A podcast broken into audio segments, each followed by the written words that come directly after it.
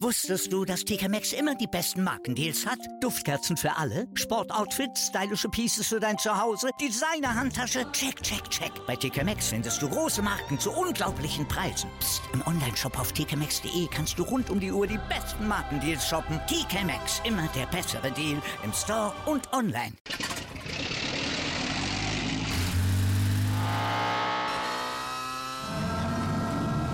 Von 0 auf 100. Aral feiert 100 Jahre mit über 100.000 Gewinnen. Zum Beispiel ein Jahr frei tanken. Jetzt ein Dankeschön, rubbellos zu jedem Einkauf. Alle Infos auf aral.de. Aral, alles super.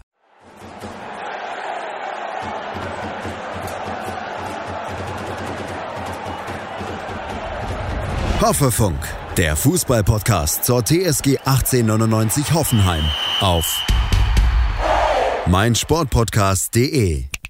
Hallo und herzlich willkommen zum Hoffefunk, eurem Kult-Podcast zur TSG Hoffenheim. Heute ist Montag und in der jetzigen Folge 32 ist das Thema, ihr könnt es euch wahrscheinlich denken, unser 3 zu 2 Sieg in Köln.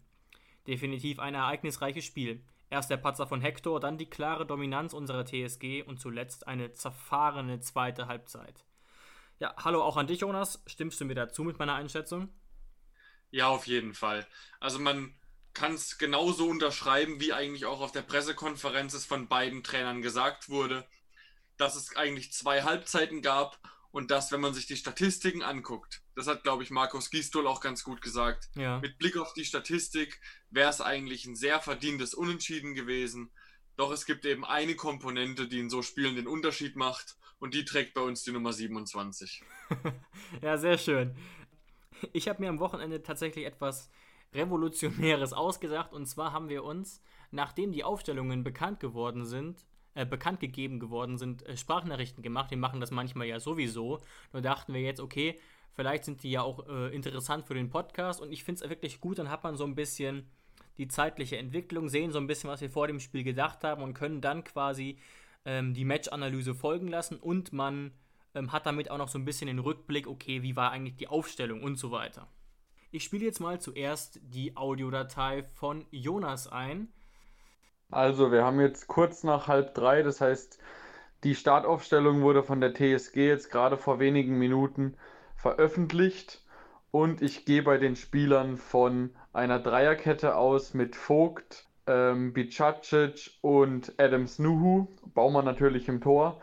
Dann gehe ich davon aus, dass Kaderabek links spielen wird, Akpokuma rechts und im Mittelfeld dann auf der 8 ähm, Geiger Samaseku, Kramaric auf der 10 und Baumgartner und Dabur vorne drin. Natürlich die drei vorne wieder sehr, sehr flexibel. Vogt auch ein bisschen flexibler, sodass äh, es manchmal eine Dreierkette ist und manchmal Vogt wieder nach vorne gehen wird, je nachdem, wie die Außenverteidiger stehen werden. Ich bin eigentlich sehr zufrieden mit der Aufstellung, muss ich sagen, weil ich gehe davon aus, dass dann Posch ist ja auch nicht im Kader, dass es bei Posch dann einfach nicht gereicht hat und dass deswegen ähm, eben Adam Snuhu in die Mannschaft gekommen ist, finde ich auch absolut in Ordnung so. Ähm, Bicacic war eh klar, dass er spielt, wenn Hübner ausfällt.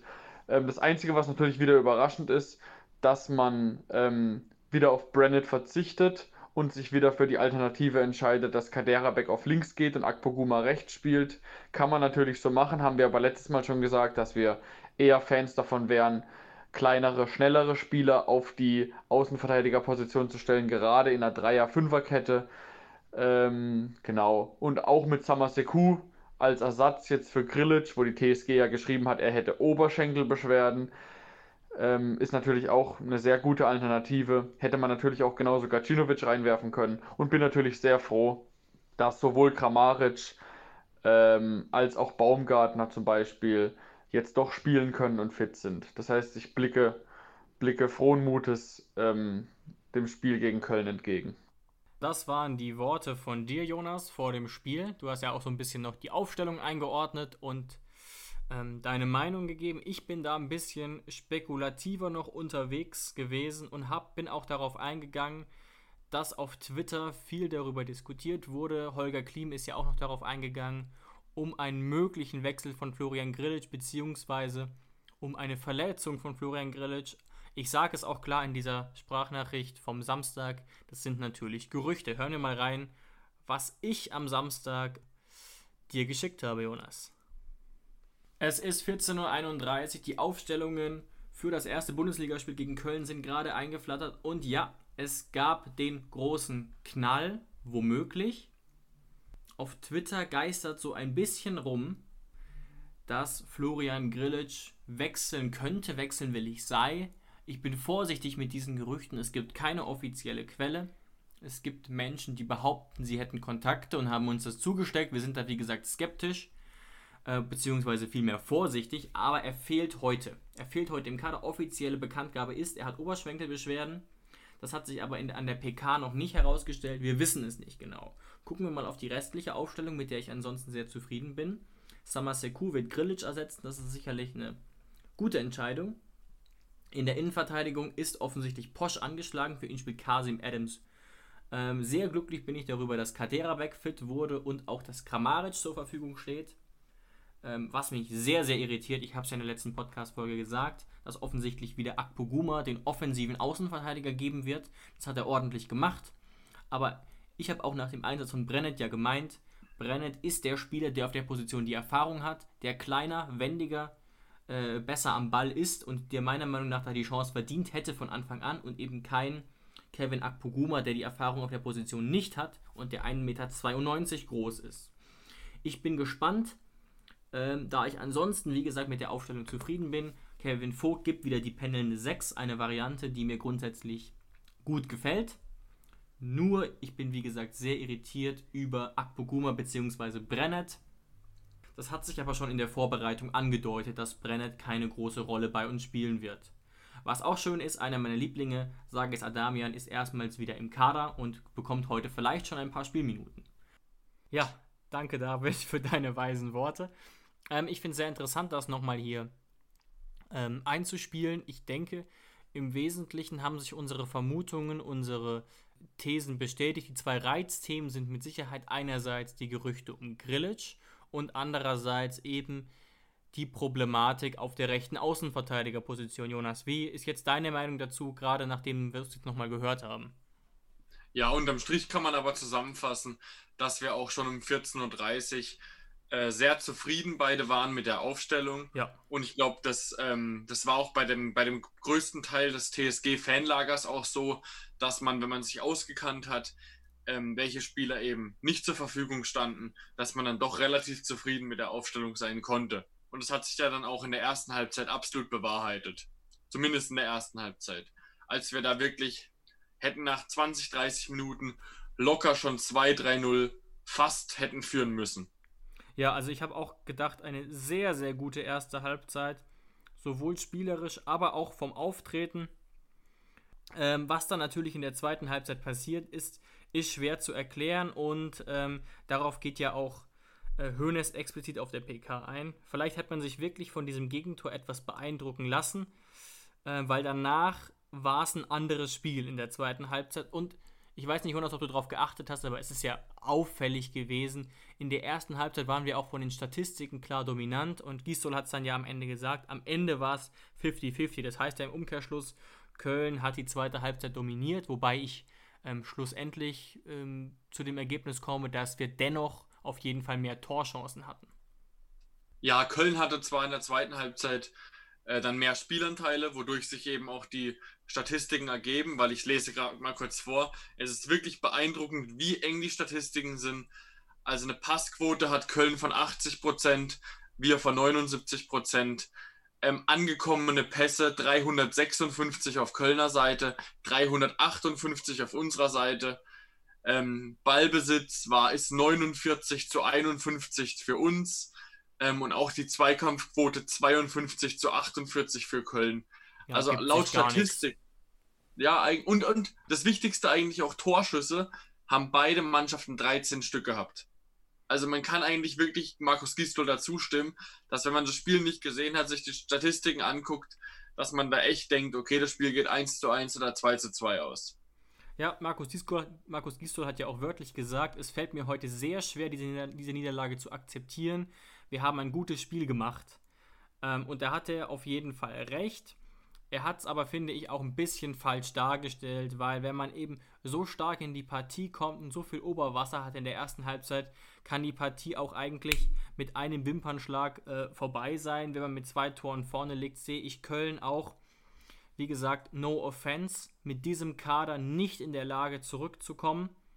Ähm, und du hast es ja am Eingang, am, am Anfang schon gesagt, wir haben eben Andrej Kramaric, einen Spieler äh, der internationalen Klasse und Köln hat nicht mal einen Spieler der europäischen Klasse. Das ist einfach Fakt und überhaupt kein Gehate. Ich habe überhaupt keine negativen Emotionen gegenüber Köln. Ja, aber der Kader, der, der ist momentan schon ähm, sehr schwach besetzt. Sie haben sich jetzt dann mit Anderson und mit Duda noch Leute geholt, die ja, sich wahrscheinlich äh, ja, genau, die quasi noch ein bisschen, bisschen Flair in die Mannschaft reinbringen, würde ich sagen. weil es ist, man muss es leider so sagen, weil ansonsten ganz ist grau, da jetzt außer, außer Jonas Hector und Timo Horn jetzt nichts mehr Großes, wo man sagen könnte, okay, ja, Bundesliga-Niveau, ganz klar. Also, dass man sich wundern würde, wenn's die der, wenn, wenn man die in der zweiten Liga sehen würde. Wer ist da eigentlich nur noch fast Jonas Hector ähm, und Timo Horn eben unterwegs und jetzt eben Duda und Anderson. Ähm, Anderson hat es ja auch wieder extrem gut gemacht. Man hat gesehen, ähm, warum er damals in der letzten Saison äh, eben bei Union Berlin äh, trotz der eher defensiven Spielweise trotzdem über zehn Tore geschossen hat. Ja, zwölf. Äh, Anderson zwölf mhm. Tore mhm. geschossen hat. Das ist ja eigentlich eine Wahnsinnsstatistik. Ähm, und er hat ja auch wieder äh, gleich in seinem ersten Spiel für Köln für wirklich äh, große Gefahr gesorgt. Man ja. muss eigentlich quasi sagen, dass er, auch wenn am Ende, glaube ich, äh, wer war es, Drexler, glaube ich, den Ball über die Linie gestochert hat. Genau. Das 2 zu 2. Drexler, ja. Genau. Aber eigentlich hat Anderson ja beide Tore geschossen, wenn man ehrlich ist. Absolut, absolut. Und der Kommentator in der Sportschau war auch völlig angetan von ihm und seinen Laufwegen. Und da muss ich ihm komplett zustimmen. Ich habe ja bereits in der letzten Folge gesagt, dass ich, das, dass ich ihn für einen sehr interessanten Stürmer halte, nur eben ein bisschen zu alt. Ähm, aber zu alt halt im Sinne jetzt für uns beispielsweise. Gleichzeitig muss man sagen, und ich glaube, allen ist klar, dass ähm, wir und vor allem du natürlich auch sehr große Ermin Bicacic-Fans sind, aber er hat ihn teilweise aussehen lassen wie einen Schuljungen, was gar nicht unbedingt daran lag, dass Biko beschissen gespielt hat, sondern dass auch einfach, ich habe mir das mehrfach angeguckt, sein erstes Kopfballtor, Biko stand da wie bestellt und nicht abgeholt. Er wusste überhaupt nicht, was Anderson macht und Anderson ist wirklich ja kein Sprintmonster. Aber Anderson hat es auch extrem gut ja, gemacht. Das meine ich ja. Die Flanke kam auf den Punkt. Äh, man könnte jetzt auch noch in die Waagschale werfen, dass natürlich der Flankengeber komplett blank stand, also viel zu unbedingt flanken konnte. Ja. Ähm, und dann stand Kevin Vogt ja auch noch dabei. Nur weil der der zentrale Innenverteidiger ist, heißt es nicht, dass der von jeglicher Defensivarbeit äh, befreit ist, natürlich, und von jeglicher Manndeckungsarbeit befreit ist. Das heißt, er hätte natürlich auch noch eingreifen können. Wir wissen natürlich alle, dass Kevin Vogt nicht das Kopfballmonster ist und der, der auch nicht äh, die, die defensiven kämpferischen Part in der Dreierkette meistens übernimmt. Ja. Ähm, aber er hat es erstens extrem gut gemacht. Er hat sich wirklich extrem gut von Biko befreit. Also ich. Biko war schon weit weg, verstehe mich nicht falsch am Ende. Aber es, ich, ich sehe kaum irgendwie eine Chance, wie Biko da. Er könnte schon näher sein, aber wie Biko wirklich aktiv in den Kopfball hätte eingreifen können. Also dazu löst sich Anderson zu schnell. Dazu kommt die Flanke zu schnell. Dadurch geht alles zu schnell und als Angreifer hat man immer den Vorteil. Man agiert und der Verteidiger reagiert ja, nur. Das ist immer so. Ist nur die Frage, wie schnell reagierst du? Wie antizipierst du vielleicht auch noch? Aber ähm, ja, also da würde ich ihm quasi jetzt beim ersten Tor jetzt nicht vollends die Schuld geben. Nee, so, so unbedingt war es nicht gemeint. Ist natürlich auch immer eine Frage der Zuordnung, wobei wir ja schon rausgearbeitet haben, dass unsere Vermutung ist, dass Kevin Vogt deutlich weniger Defensivaufgaben hat als die beiden richtigen Innenverteidiger. Ähm, nur dennoch bleibt ja, also man kann es ja auch positiv formulieren, Andersons Laufweg war so gut, dass Bicacic überhaupt nicht wusste, was er tun sollte und einfach nur stand. Ähm, so kann man es ja auch formulieren. Natürlich wird ihm das, das passiert ihm ja nicht ständig, sonst wäre er ja kein gestandener Bundesliga-Verteidiger. Was mir übrigens beim zweiten Tor aufgefallen ist, das hast du ja auch gesagt, auch das habe ich mir mehrmals angesehen. Biko ist zu klein, um Anderson zu verteidigen. Das ist ein Fakt. Ja, und Biko ist einer der besten Kopfballspieler, die wir haben. Also Biko ist niemand, der da irgendwie Angst um seinen Kopf nee, hat oder um Gottes Willen, gar nicht. Der geht da volle Kanne rein. Man sieht es auch an seiner Zweikampfquote dass er letztes Jahr ja ähm, auch der beste Zweikämpfer aller ja. Liga war, wo dann nur nicht gezählt hat, weil er quasi zu wenig Einsätze gehabt hat und um in die Statistik aufgenommen zu werden. Ähm, aber da hätte man vielleicht sagen müssen, okay, wenn es eben beides, beides Kopfballmonster sind. Also Biko ist ein sehr guter Kopfballspieler, Anderson ist aber eben auch ein sehr guter Kopfballspieler. Und das war bekannt, Jonas, ne? Wusstest genau, du das? Genau, Das ist ja das komplette Spiel von Anderson. Eben. Dass man dann eben sagt, okay, wenn beide so gute Kopfballspieler sind, dann ist natürlich das Zünglein an der Waage, ist natürlich die Größe. Ganz klar. Und 5 cm sind 5 cm. Und beispielsweise, wir wissen nicht, ich weiß nicht ganz genau, bei Adams Nuhu bin ich kein Experte. Ich weiß aber, dass Adams Nuhu eben auch 1,90 ist wie Anderson, Biko nur 1,85 äh, und Vogt, klar, kein Kopfballmonster, aber ist 1,94.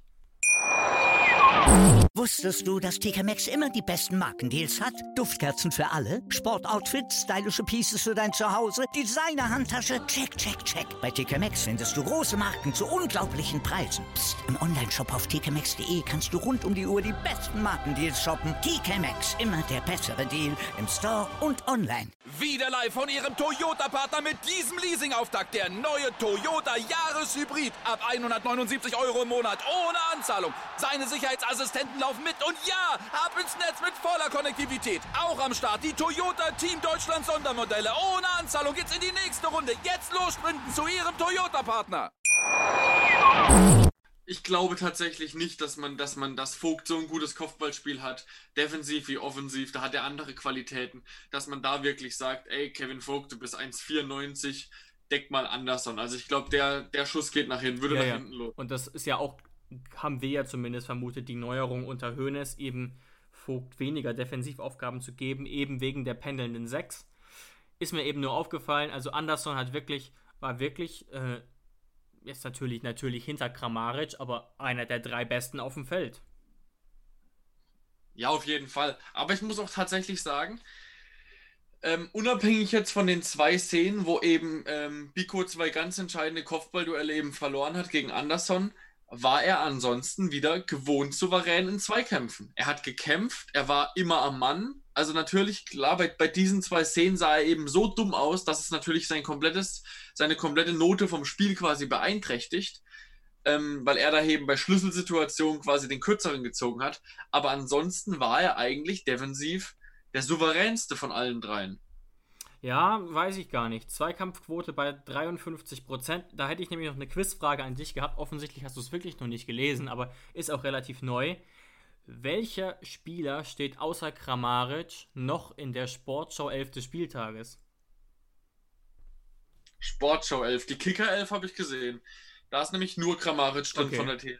Also, weil Bicacis hat 53% Zweikampfquote, das ist relativ mittelmäßig. Ist es auch nicht schlecht, aber relativ mittelmäßig. Wer ist noch mit dabei? Es ist eher ein defensiverer Spieler. Auf jeden Ja, Fall. dann Adams. Ja, ganz genau.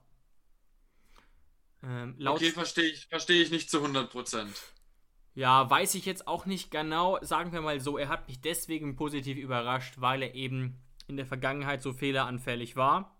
Und ähm, in diesem Spiel hatte ich gar keine Angst, irgendwie, dass er rot kassiert oder dass er, was weiß ich, irgendwas Das ja. Macht. Er hat, er hat auf jeden Fall ein sehr souveränes Spiel gemacht, gar keine Frage. Aber es gab ja auch so viele andere Spiele, ob das jetzt wirklich, also deswegen war er zum Beispiel auch nicht in der Kicker-11 des Spieltags, ob das jetzt wirklich für die, für die Top-11 des Spieltags gereicht hat, also weiß ich jetzt wirklich nicht. Weil in der, in der Kicker-11 des Spieltags ist eben Boateng und Lacroix, äh, Lacroix von Wolfsburg in der Innenverteidigung, die ja beide zu Null gespielt haben. Also das, Ah, okay. das erscheint mir dann schon relativ plausibel. Ja, also ich war auch überrascht, aber damit wird zumindest mal anerkannt, dass er ein sehr solides Spiel gemacht hat. Der Kicker hat gerade auch einen Artikel gebracht. Finde ich auch spannend. Ähm, Ja, den habe ich auch schon gelesen. dass sich Adams jetzt wieder etabliert hat. Und ich stelle mir wirklich die Frage, mh, ob er nicht doch, also wie gesagt, ich fand seine Leistung jetzt nicht super, aber sehr solide, ob er nicht vielleicht sogar ein Kandidat für die Startelf sein könnte. Denn wir wissen ja, Hübner ist nicht bei 100%, wenn er überhaupt spielen kann. Und bei Poschit ist es genauso. Du meinst jetzt aber nur für das Bayern-Spiel, oder? Ja, weil, also, wie gesagt, ich bin ein großer Biko-Fan, aber ich stand jetzt, könnte man es nicht rechtfertigen, Biko ähm, statt Adams spielen zu lassen. Ja, das, das wird ja halt das Interessante. Also, ich weiß jetzt nicht hundertprozentig, wie es bei Posch und Hübner jetzt aussieht. Eben, Ich glaube, beide. Wie bitte? Ja, wir haben ja jetzt auch, vielleicht ist es ganz interessant, wir haben Montagnachmittag für diese Folge, also ja. ähm, noch keine Informationen dazu. Die PK wird ja auch erst Ende der Woche sein. Aber beide gelten ja als quasi angeschlagen. Ähm, Posch hat ja immer noch die Prellung, ähm, die er sich beim Spiel gegen Chemnitz zugezogen hat. Ähm, da könnte es dann tatsächlich am Sonntag gegen Bayern schon wieder gehen. Und interessant wird halt zum Beispiel, sagen wir mal, bei Posch geht es dann wieder ähm, und bei Hübner aber noch nicht. Das heißt, quasi ist dann nur ein Platz zusätzlich in der Innenverteidigung mhm. frei. Ähm, ob sich dann eben Adams oder Bicacic ähm, durchsetzen wird bei dieser einen Position. Ist natürlich auch immer eine Frage des Gegners. Ja, absolut. Also ich bin der Meinung, dass definitiv Adams in diesem Fall spielen wird, auch wenn ich grundsätzlich eigentlich immer der Meinung bin oder mich immer freue, wenn Biko spielt. Ähm, wobei ich natürlich auch sagen muss, das haben wir ja schon mal rausgearbeitet, Biko ist ein Spieler der Mentalität und ob dir das gegen Lewandowski wirklich so viel hilft, sei dahingestellt. Ne? Also Adams ist natürlich der deutlich schnellere und auch stärkere Spieler. Also stärker jetzt ja, auch im aber, physischen Sinne auch. Aber die Frage ist also, ob gegen Lewandowski überhaupt was hilft und ja. dann wenigstens Mentalität. also gegen, gegen Lewandowski äh, da ist das Einzige, was ihn wahrscheinlich aufhalten kann, meistens ein Foul oder halt, dass man so eklig ist, dass er irgendwie die Lust verliert. Aber ja. wie gesagt, man wird, man wird gegen Bayern, man hat jetzt, ich bin extrem gespannt, ob zumindest gegen Bayern, wie Sebastian Hoeneß da taktisch agieren wird, ob ihm das quasi das Schalke-Spiel eine Lehre sein wird. Auch wenn ich jetzt nicht im Ansatz sagen will, dass wir so eine gequirlte Scheiße spielen werden wie Schalke, weil Schalke ist ja wirklich momentan das Nonplusultra von hinten, was man mit dem Kader alles nicht machen kann. Ähm, und ähm, das glaube ich jetzt trotzdem nicht, aber man hat ja gesehen, ja. was passieren kann, wenn man zu hoch steht. Und bei manchen Toren, auch noch das Tor von äh, Leroy Sahne, als er da komplett blank plötzlich vom Torwart ist, wie hoch kann man denn stehen beim Stand von 5-6-0? Also komplett irre. Und Schalke hat, ja, Schalke hat sich ja auch komplett schon aufgegeben, hatte man das Gefühl. Also David Wagners Figur, weiß ich nicht. Er, er musste ja in der 30. Minute verletzungsbedingt schon mal wechseln und hat dann bis zur 65. Minute nicht mehr reagiert, obwohl man massiv hinten lag. Und du hast es ja auch schon angedeutet. Klar, der Kader hat über die Jahre abgebaut, aber um einfach mal ein paar Namen zu nennen, da sind durchaus Spieler dabei, die könnten in anderen Teams durchaus ähm, Europa League-Format haben, eben gerade wie Uth, wie Serda, wie Paciencia, Bentaleb, Rudi, Kabak, Fährmann. Aber irgendwie in dieser Kombination oder vielleicht auch mit Wagner spielen die wie ein Landesligist gegen Bayern. Also ich übertreibe, ja, der, der Kader, der Kader ist gut genug für die Top, für die Top 8. Also mit dem Kader kann man auf jeden Fall nach Europa kommen. Das würde also ich nicht ich sagen, aber mit dem Kader kann man 8. oder 9. Kader werden. schon, du hast vielleicht den Kader nicht mehr richtig im Kopf. Also ein Suat Serda ist auch Nationalspieler und alles Mögliche. Ähm, ja. ein, Uth, ein Uth hatte riesige Zeiten. Ein Kabak ist die ganze Zeit in Verbindung mit Liverpool. Äh, also ich, die Spieler, man hat die Spieler nicht mehr richtig im Kopf, weil sie eben schon seit schon seit ein, zwei Jahren alle unterperformen. Aber ich habe ja auch das Gefühl, die, die einzigen Leute, die David Wagner noch bei Schalke gern sehen würden, sind eben die Entscheidungsträger. Sonst keiner. Ja, also das war wirklich ein wahnsinniges Spiel. Ich habe dann eingeschaltet in der Halbzeit, als ich das Ergebnis gesehen habe und konnte dann aber auch nicht mehr wegschalten. Das war wie so ein Autounfall. Wirklich ganz, ganz schlimm. Und man hätte ja wenigstens beim 0 zu 5 dann wirklich sehr, sehr tief stehen können und versuchen können, vielleicht noch den Ehrenkonter zu erzielen. Aber Bayern hat auch eine wahnsinnige Mentalität im Moment. Das verlangt einem schon auch ein bisschen Respekt ab. Ja, jetzt wo Hamburg schon seit längerem nicht in der Liga ist, dann, dann muss wohl jemand anderes her, der sich regelmäßig von Bayern in München da den Arsch versohlen lässt. Sonst hat es ja immer Hamburg mit einer großen Zuverlässigkeit gemacht. Ja, ähm, ich weiß nicht genau, wie ich auf dieses Spiel nächste Woche blicken soll. Jetzt mal rein historisch gesehen ist ja Bayern nicht der schlechteste Gegner für uns. Gerade in Sinsheim unter Nagelsmann haben wir gefühlt immer oder haben wir, glaube ich, sogar mehr Punkte geholt als der FC Bayern. Das hat natürlich für dieses Jahr leider gar nichts zu bedeuten, so richtig. Es gibt auch keine wirklichen Verletzungssorgen beim FC Bayern, also. Aber ich kann mir nicht vorstellen, dass es ähnlich läuft. Ne, wir hatten ja auch das 06, wo dann andere Themen noch im Vordergrund standen, Stichpunkt Schmähgesänge. Aber das war das war, da gab es ganz andere Probleme. Ich weiß nicht, ob du dich noch erinnerst, ich habe das in der Kneipe gesehen, das war ja damals noch problemlos möglich. Wann war das? Im Februar vielleicht? Ich würde schätzen im Februar. Ähm, und aus irgendeinem Grund, und das hat dann irgendwann sogar der Kommentator erkannt, hatte ich das Gefühl, dass den Spielern verboten worden war, lange Pässe zu spielen und hinten raus zu spielen, aber richtig, richtig übel und aber auch nicht temporeich, wie das ja eben unter Schreuder so war. Und komplette Überforderung mit dem Bayern-Pressing, drei Pässe, Ball weg. Und dann war es auch kein Wunder. Ähm, und sowas will ich natürlich nicht mehr sehen, aber ich weiß eben wirklich nicht genau, welche Taktik man da fährt. Ob man wirklich die Einigel und wir versuchen, dein Bebu zu schicken, Taktik spielen soll oder. Ich glaube, was anderes, was anderes momentan gegen die Bayern kaum möglich. Man muss wirklich tief stehen, muss versuchen, das Spiel von denen zu zerstören. Man muss eigentlich die Bälle schlagen und hoffen, dass, dass man die Lücken hinten zumacht. Äh, und irgendwie hoffen, dass man irgendwie mit schnellen Spielern mal oder mit, mit, mit Glücksmomenten irgendwie vors Tor kommt. Weil momentan, so, so eine Bayern-Mannschaft, die gab es ja eigentlich fast noch nie. Allem, wenn, der, wenn, wenn du versuchst, hinten rauszuspielen oder mitzuspielen, mit einem Kimmich auf der Sechs, ich sag's immer wieder, ich bin so ein großer Fan von seiner Spielweise. Also es gibt niemanden, der so gut presst oder das Mittelfeld dirigiert ja. äh, wie Joshua Kimmich momentan. Das ist, das ist schon krass, die Qualität der Bayern momentan. Man kann auf der einen Seite sagen, okay, äh, zweiter Spieltag, man ist froh, wenn es dann rum ist. Ähm, aber man hat natürlich jetzt schon, also am ersten Spieltag hätte ich es jetzt nicht gern gehabt. Ich glaube tatsächlich, auch wenn Schalke jetzt sagen könnte, puh, Gott sei Dank, jetzt haben wir 16 Spiele nicht mehr die Bayern. Trotzdem am ersten Spieltag, da muss ich sagen, da bin ich jetzt schon froh, bevor die Bayern kommen, weil das ist einfach nur ein Bonusspiel, dass wir jetzt schon mal quasi in, mit einem positiven Erlebnis in die Saison gestartet sind. Das ja. wird auf jeden Fall sein. Weil egal, ob es die Bayern sind, egal gegen wen du spielst, mit einer Niederlage startet man nicht gerne in die Saison und mit einem 0 zu 8 startet man auch nicht gerne in die Saison. Und egal gegen wen. Deswegen, das kann schon, das kann schon für die ganze Saison ähm, erstmal ein schlechtes Omen sein. Absolut. Lass mal versuchen, mich es ein bisschen schön zu reden. Ich habe gerade noch gemerkt, dass die Bayern ja am Donnerstag ein Supercup-Spiel gegen Sevilla haben und vielleicht sind sie dann platt. Aber ähm, das ist natürlich auch geschwätzt. Keine Ahnung, ob das überhaupt einen Einfluss hat. Ja. Obwohl sie natürlich einen kleinen Kader ja. haben. Wir wollten ja, ähm, das ist zumindest der Plan, Ende der Woche nochmal eine Folge bezugnehmend auf Bayern machen, auf das Bayern-Spiel. Genau. Denn es können sich ja durchaus noch kurzfristige Dinge ergeben, sowohl bei uns personell als auch beim Gegner. Vielleicht genau, wenn wir dann einfach mehr Informationen für das Bayern-Spiel haben. Ähm, und deswegen haben wir jetzt quasi eine kleine Nachberichtsfolge ähm, jetzt für Köln und dann Ende der Woche vorm Bayern-Spiel wird dann noch eine explizite Bayern-Folge kommen.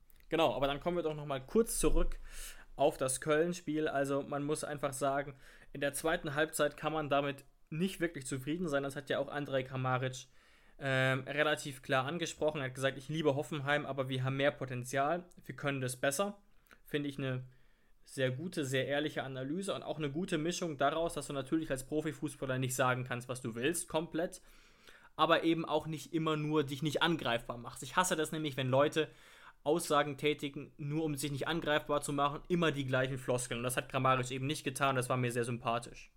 Genau. Und er hat eben auch das Standing im Team, selbstverständlich. Ja. Auch nach seiner Leistung gegen Köln, äh, wo er das natürlich auch sagen darf, wo sich keiner denkt, äh, oh, was sagt denn der jetzt? Jeder denkt sich, ja, natürlich, wir müssen uns alle zusammenreißen, wir müssen mehr kämpfen, wir müssen mehr ackern und dann haben wir eben den Luxus, ähm, dass, wenn es mal eng wird, dass dann eben ein André Kramaric da ist, der dann eben äh, Spiele entscheiden kann. Und so wie es gegen Köln war. Auch wenn der Kader prinzipiell eigentlich von uns schon eine Stufe oder zwei höher ist als der von Köln ähm, oder größer, ähm, macht Kramaric dann doch den Unterschied. Extrem, extrem. Und wie gesagt, ich glaube auch, das ist ja immer auch wieder so ein bisschen Stichwort Butterfly-Effekt. Wenn das Ganze ein bisschen anders läuft und dieses äh, Gegentor aus dem Nichts nicht kommt, kann es sein, dass das ein ziemlich, ähm, ein ziemlich entspannter Sieg für uns wird. Ist dann natürlich nicht so gekommen, ähm, aber ist jetzt nicht so, dass ich das so sehen würde, dass Köln in der zweiten Halbzeit einfach stärker war. Da spielen so viele andere Facetten noch eine Rolle. Und was man natürlich über Kramaric nochmal sagen muss, ähm, also so langsam fallen mir wirklich kaum noch Stürmer in der Bundesliga ein, die besser sind, eben auch weil Kramaric diese Flexibilität hat. dass er eben diesen unfassbaren Torriecher hat, aber eben problemlos auch das Spiel auf der 10 dirigieren kann. Sicherlich ähm, dürften jemand wie Lewandowski und Haaland vor ihm stehen, aber sonst in der Bundesliga, wer ist denn besser? Also ich, ich sehe da keinen.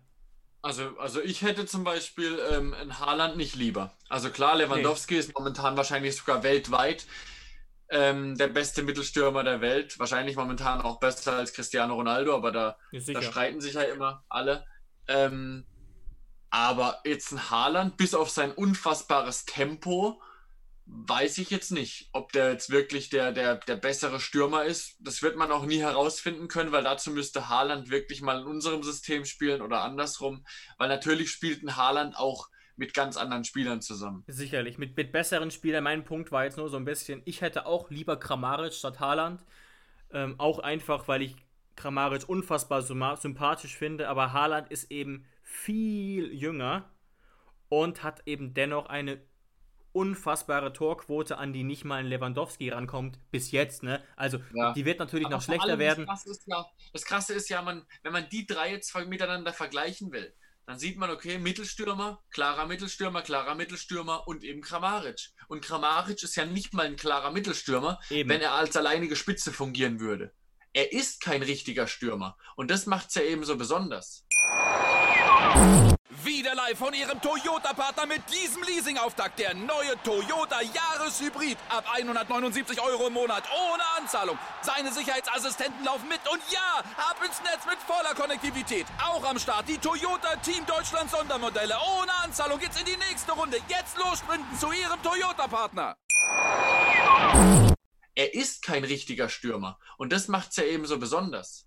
Weißt du, was ich meine? Ja, und eben weil er quasi trotzdem auf dieser Position ausgebildet wurde, ähm, hat er eben trotzdem diesen, diesen krassen Torriecher. Und ich sehe da auch, der hat ja wirklich eine wahnsinnige Saison gespielt, aber für mich ist ein, ich will auch nicht lieber einen Wut Weghorst haben, der sich natürlich wahnsinnig in der Bundesliga etabliert hat, der aber diese Flexibilität natürlich bei weitem nicht hat. Ja, man könnte, Kramaric kann man auch wunderbar spielen lassen, auch wenn man so einen wuchtigen Stürmer vorne drin hätte. Absolut. Ähm, deswegen, er ist wirklich tatsächlich mittlerweile eher ein richtiger Zehner. Und das macht es eben noch besonderer, dass er so viele Tore schießt. Aber was ich tatsächlich ein bisschen als Problem sehe, und man hat es ja auch dann letztes Jahr gemerkt in den Phasen, wo Kramaric so oft verletzt war, weil das ist eben wirklich, also im wahrsten Sinne des Wortes, seine Achillesferse, seine Verletzungsanfälligkeit. Ähm, ja. Und dass dann natürlich es in den Köpfen der Mitspieler, wenn man ganz klar weiß, man hat, man hat einen Star. Man ist nicht Bayern, wo viele Stars sind. Man ist nicht, was weiß ich, Augsburg, wo eigentlich keiner wirklich mega heraussticht, sondern man ist eine Mannschaft, man hat einen klaren Star. Ja. Der schießt jetzt auch noch in den letzten drei äh, Pflichtspielen, wenn man Chemnitz noch dazu sieht, ähm, alle neun Tore. Also man hat irgendwie das Gefühl, keiner, kein anderer kann mehr treffen und er zieht, er zieht, äh, er zieht alle Fäden im Mittelfeld und im Sturm. Dass man dann natürlich, sollte er sich jetzt verletzen, dann hat man ein Problem. Der schwächt jeden Einzelnen auf dem Platz. Weißt ja, du, du meinst jetzt auch psychisch, ne? Ja. Ja, psychisch. Ich, ich will mir nicht vorstellen, was es psychisch mit einem macht. Jeder, der das, jeder, der selber Fußball spielt, egal in welcher Liga, egal ob, was weiß ich, Bezirksliga, Landesliga, bis runter in die Kreisligen, weiß ganz genau, wenn man so einen Spieler auf dem Platz hat und der sagt dann sonntags ab und sagt, was weiß ich, die Oma hat Geburtstag, ich kann nicht kommen. ja, äh, natürlich sind es Profis, aber trotzdem sind es Menschen. Und wenn, wenn der so viel trifft, das macht einiges mit einem. Das heißt, ich will mir nicht ausmalen, was passiert. Sollte, ich will es nicht beschwören, sollte ein Kramaric wieder genauso ausfallen wie in der letzten Saison. Ja, machen wir mal drei Kreuze und ich hoffe tatsächlich auch, dass er zumindest mal erstens mal nicht lange ausfällt und zweitens mal eben nicht gerade in der Phase, wo er trifft wie am Fließband, weil natürlich sind solche Spieler wie Dabur oder Baumi total in der Lage, auch zu treffen. Also keine Frage, haben sie auch schon bewiesen. Ja, aber, aber ich frage mich tatsächlich mittlerweile, also ein Baumi ist jetzt auch nicht der Goalgetter. Nee, nee. Der macht wirklich, der macht wirklich, der ackert auch viel und macht auch Vorlagen und wichtige Pässe. Aber ich frage mich so ein bisschen, auf unserem, bei unserer Startaufstellung, der richtige Stürmer auf dem Platz ist ja natürlich der Bur. Und der muss sich natürlich mittlerweile auch Gedanken machen. Okay, warum treffe ich denn nicht? Also weißt du, was ich meine? Ich weiß, dass auch Schreuder damals schon gesagt hat und auch Hoeneß sieht natürlich seine Qualität auf dem Platz, deswegen spielt er auch immer. Er macht viele richtige Wege. Er kann guten Ball behaupten. Äh, man kann ihn immer anspielen. Aber so langsam muss, muss doch auch mal was passieren mit Toren, oder findest du nicht?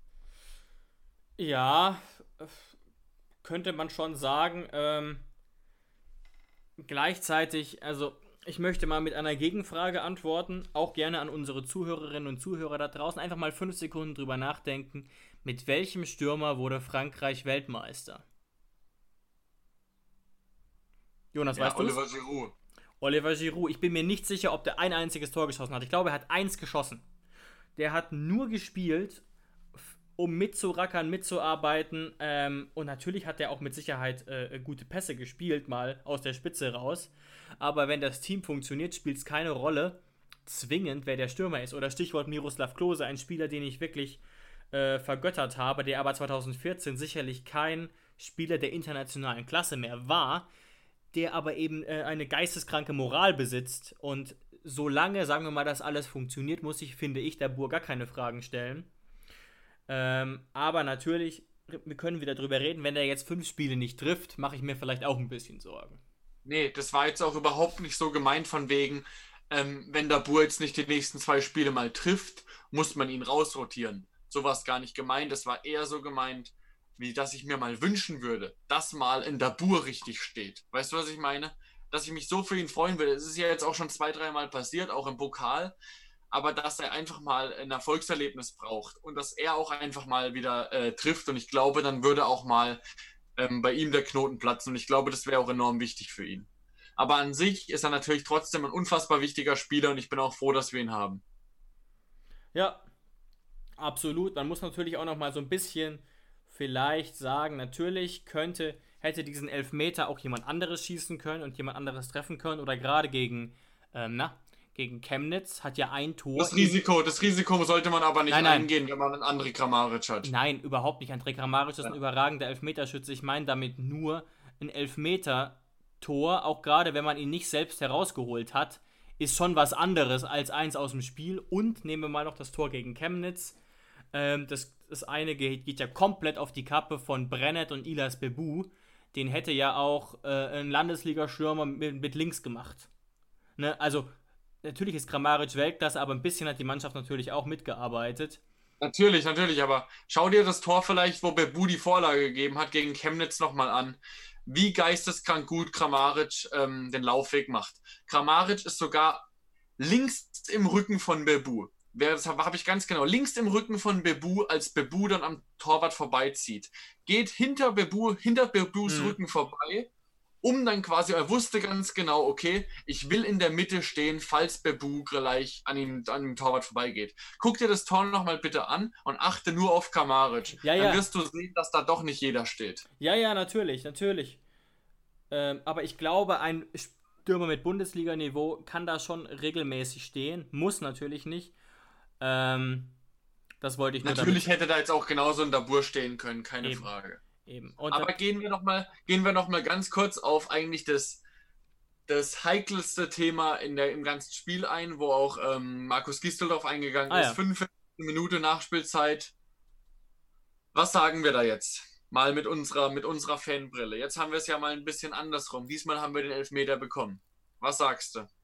Ja, also ich habe mir da sehr genaue Gedanken drüber gemacht. Ich will erstmal nichts zur Regelauslegung sagen. Dazu kannst du ja vielleicht gleich mal deine Meinung sagen. Ich gehe jetzt erstmal nur auf den Elfmeter ein. Ich habe es mir angeguckt, mehrfach, und für mich ist es ein Elfmeter. Ich bin mir da aber nicht zu hundertprozentig sicher. Also, sagen wir andersrum. Wenn der Schiedsrichter nicht pfeift, hätte ich mich schon ein bisschen verarscht gefühlt, aber ähm, es ist kein hundertprozentiger Elfmeter. Aber es gibt ja öfter mal Entscheidungen, die nicht ganz eindeutig sind, und wenn man die Bilder sieht, dann ist der Elfmeter korrekt. Was sagst du jetzt gerade mal noch im Zusammenhang mit der Regelauslegung, Jonas? Ja, also ich glaube, der, der Schiedsrichter hat sich einfach dadurch, wie das Ganze zustande kommen, gekommen ist, extrem angreifbar gemacht. Dadurch, dass er sich das eben so lange angeguckt hat und dadurch, dass ja eben, Markus Gisdol hat es richtig gesagt, man bekommt momentan das Gefühl, dass man äh, nicht nur Glück und Pech haben kann, wer gerade uns der Schiedsrichter ist, sondern auch es ist ein Riesenfaktor, wer in Köln sitzt. Manche in Köln sind extrem zurückhaltend und sagen Ja. gefühlt gar nichts. So war es jetzt am Samstag wahrscheinlich. Und manche äh, Videoschiedsrichter in Köln sind total tough und sagen direkt, nee, brauchst du gar nicht angucken, ist ein Elfmeter oder ist kein Elfmeter. Und deswegen, ähm, da hat Markus Gisdol auf jeden Fall recht, dass man da momentan nie genau weiß, an wen man da in Köln gerät. Ähm, ich habe natürlich in Realgeschwindigkeit auch sofort gedacht, Elfmeter. Dann habe ich es mir langsam nochmal angeguckt und ich, ich, ich sehe da eigentlich auch einen Elfmeter. Und zwar einfach aus dem Grund, weil der Ball kommt ja von Kramaric reingeschupft und dann stoppt ihn Baumgartner. Baumgartner stoppt ihn ja mit einem Kontakt. Ja, und wenn man jetzt dran. nur, genau, wenn man jetzt nur auf den Fuß des Kölners guckt, dann trifft er einfach Baumgartner klar danach am Fuß. Ich fand es jetzt auch nicht 100% äh, authentisch, wie Baumgartner dann gefallen ist, aber das muss man natürlich dann auch annehmen. Und ich, ich sehe da einfach auch dann, als, als Baumgartners Fuß dann auf dem Boden ist. Also ich, ich sehe da eigentlich schon Elfmeter. Und vor allem, man muss es ja dann auch noch in der vollen Geschwindigkeit ähm, Ja, bleibt, bleibt Baumgartner eigentlich gar nichts anderes übrig, als da zu fallen. Beziehungsweise als ähm, er wurde quasi behindert durch einen Kontakt von, vom, vom Kölner, der nichts mit dem Ball zu tun hat. Und ist es dann kein Elfmeter? Also eigentlich ist es dann doch ein Elfmeter. Kann Eben. natürlich auch verstehen, dass man sich als Kölner ein bisschen verarscht vorkommt, wenn man quasi dann äh, in Anführungszeichen, man muss es leider so sagen, aber so ein bisschen eine Weichei-Entscheidung vom Schiedsrichter hat, indem er sich ganz klar sagt, okay, ich pfeife jetzt mal nicht, weil ich hab Köln. Und genau so war es. Das hat Gistol ihm unterstellt, das hat in der Pressekonferenz äh, der Ja. ein, ein, ein Journalist unterstellt. Der Schiedsrichter war so, dass er gesagt hat, ich pfeife nicht, weil ich habe die Chance, es mir danach nochmal anzugucken, beziehungsweise dass Köln ähm, eingreift. Und genau so war es. Ja, die Kölner Fans haben ja gesagt, was sagst du denn dazu? Äh, Fehlentsch also aus Sicht der Kölner Fans war das Credo fast immer, das war eine Fehlentscheidung, weil die, das Nichtpfeifen des Schiedsrichters keine klare Fehlentscheidung war. Ja, aber es ist ja auch nochmal ein Unterschied, sobald sich der Schiedsrichter dann selbst entscheidet, es selbst nochmal anzugucken, also wenn er es sich selbst auf dem Platz nochmal anguckt, gilt die Frage nicht mehr, ob es eine klare Fehlentscheidung war oder nicht. Ja. Ab der Sekunde, wo er rausgeht, geht es nämlich darum, ob es ein Foul ist oder nicht für ihn. Das Ja. muss man sich äh, äh, vergegenwärtigen als Fan. Es ist tatsächlich, ich habe nochmal recherchiert und äh, Luis Löser, der Chefredakteur von unserem Partner Hoffe News, hat mich darauf auch nochmal hingewiesen. Das ist ein riesiger Irrtum, auch nochmal an die Fans, dass nur bei einer klaren Fehlentscheidung was zurückgenommen werden kann. Das stimmt nicht. So, wie ist die, wie ist die richtige Regel? Die richtige Regel sagt natürlich, klare Fehlentscheidungen müssen zurückgenommen werden. Punkt 2 ist aber ein sogenanntes, jetzt muss ich das hier kurz ablesen, Serious Missed Incident, also wörtlich übersetzt ein ernsthaft übersehener Vorfall, muss auch berücksichtigt werden. Also, im Endeffekt, du hast es ja, glaube ich, richtig auch interpretiert, der Schiri war sich nicht sicher, ob es einen Kontakt gab. So, also er hat den Kontakt nicht wirklich gesehen und weil er ihn dann gesehen hat auf, auf dem Video, muss er es geben und deswegen ist es eine richtige Entscheidung. Und das sagten die Kommentatoren ganz oft falsch, bei Sky beispielsweise. Und deswegen entsteht dieser Irrtum. Ja, es ist nämlich nicht so, dass wenn der Schiedsrichter dann selbst rausgeht. Also klar, der Köln, in Köln greifen sie dann ein, wenn es wirklich eine klare Fehlentscheidung war.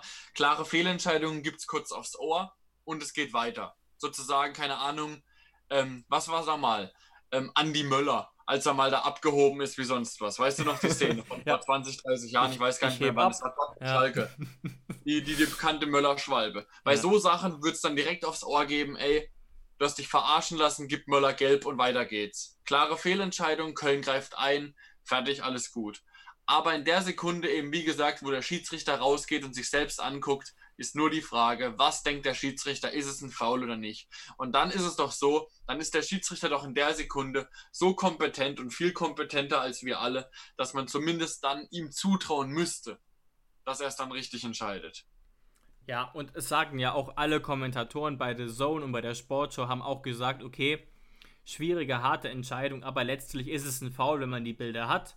Und dieser Meinung sind wir ja auch, weil eben, man muss auch nochmal sehen, es ist in der Bewegung, im Tempo und es wäre eine gefährliche Situation gewesen, wobei das gar keine Rolle spielt tatsächlich. Es war ja im Und Strafraum. das, das, und das kann man mir jetzt tatsächlich glauben oder nicht, aber ich bin da tatsächlich immer sehr reflektiert und hätte diese Szene andersrum wäre diese Szene andersrum passiert und Nuhus Fuß wäre da am, an, an, äh, an Andersons äh, Fuß gelangt. Bei der Szene hätte ich tatsächlich mich auch nicht beschwert, wenn es Elfmeter gegeben hätte. Da bin ich, da muss man mir jetzt, kann man mir jetzt glauben oder nicht, aber da bin ich tatsächlich ähm, schon ziemlich reflektiert, was das angeht. Ja, also ich hätte mich wahrscheinlich aufgeregt, aber nur deswegen, weil ich mir hätte vorstellen können, dass in manchen Fällen es nicht gepfiffen wird. Aber eben in dem Fall ist es korrekt abgelaufen. Es gab offensichtlich dieses Serious Missed Incident und deswegen war quasi der formale Ablauf korrekt und die Elfmeterentscheidung auch. Genau, wie du richtig sagst. Und dann kam natürlich das Tor von Kramaric in der Nachspielzeit wirklich genau zum psychologisch richtigen Zeitpunkt, sodass wir dann mit einer Führung in die Halbzeit gegangen sind. Dann ist natürlich schon problematisch, ähm, dass trotz quasi des Momentums, das wir dann auf unserer Seite hatten, trotzdem Köln stärker aus der Halbzeit rausgekommen ist.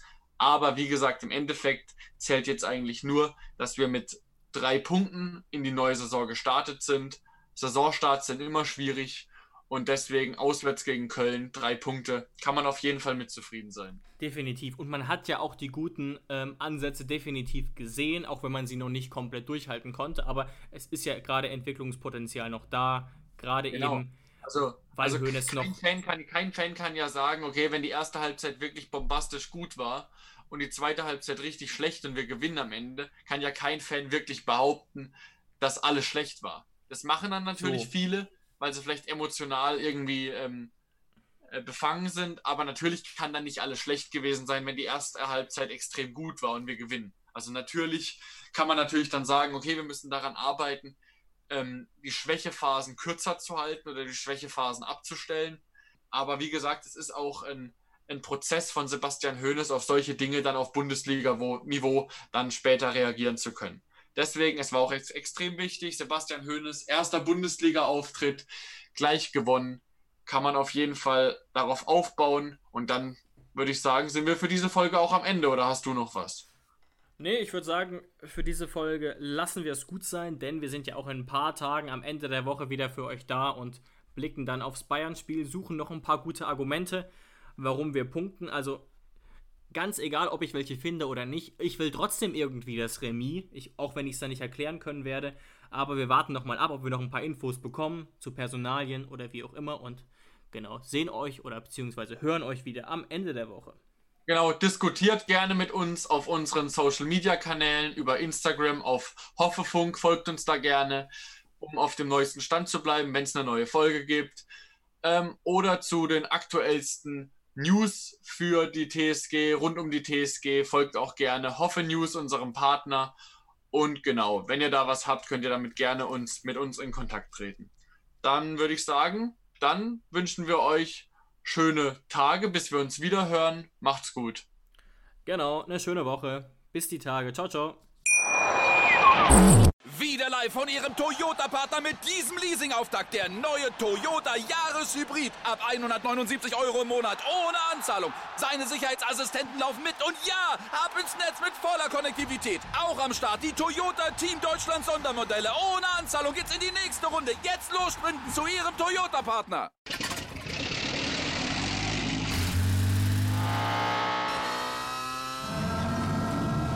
Von 0 auf 100.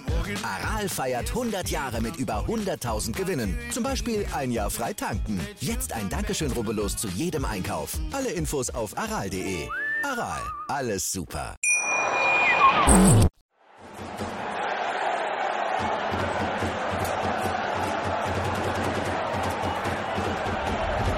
Hoffefunk, der Fußballpodcast zur TSG 1899 Hoffenheim auf meinsportpodcast.de.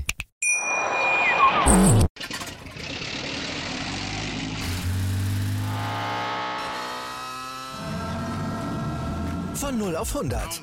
Aral feiert 100 Jahre mit über 100.000 Gewinnen. Zum Beispiel ein Jahr frei tanken. Jetzt ein Dankeschön, rubbellos zu jedem Einkauf. Alle Infos auf aral.de. Aral, alles super. Ich habe mich natürlich schockverliebt, weil die war wirklich ganz, ganz klein. So begann die Mensch-Hund-Beziehung zwischen Christina und Tierschutzhund Frieda. Und wie es danach, nach dem ersten Moment der Verliebtheit, so weiterging und welche Klippen es danach zu umschiffen galt, das hört ihr in der neuen Ausgabe von Iswas Dog, dem Podcast für harmonische Mensch-Hund-Beziehungen. Iswas Dog? mit Malte Asmus. Überall, wo es Podcasts gibt.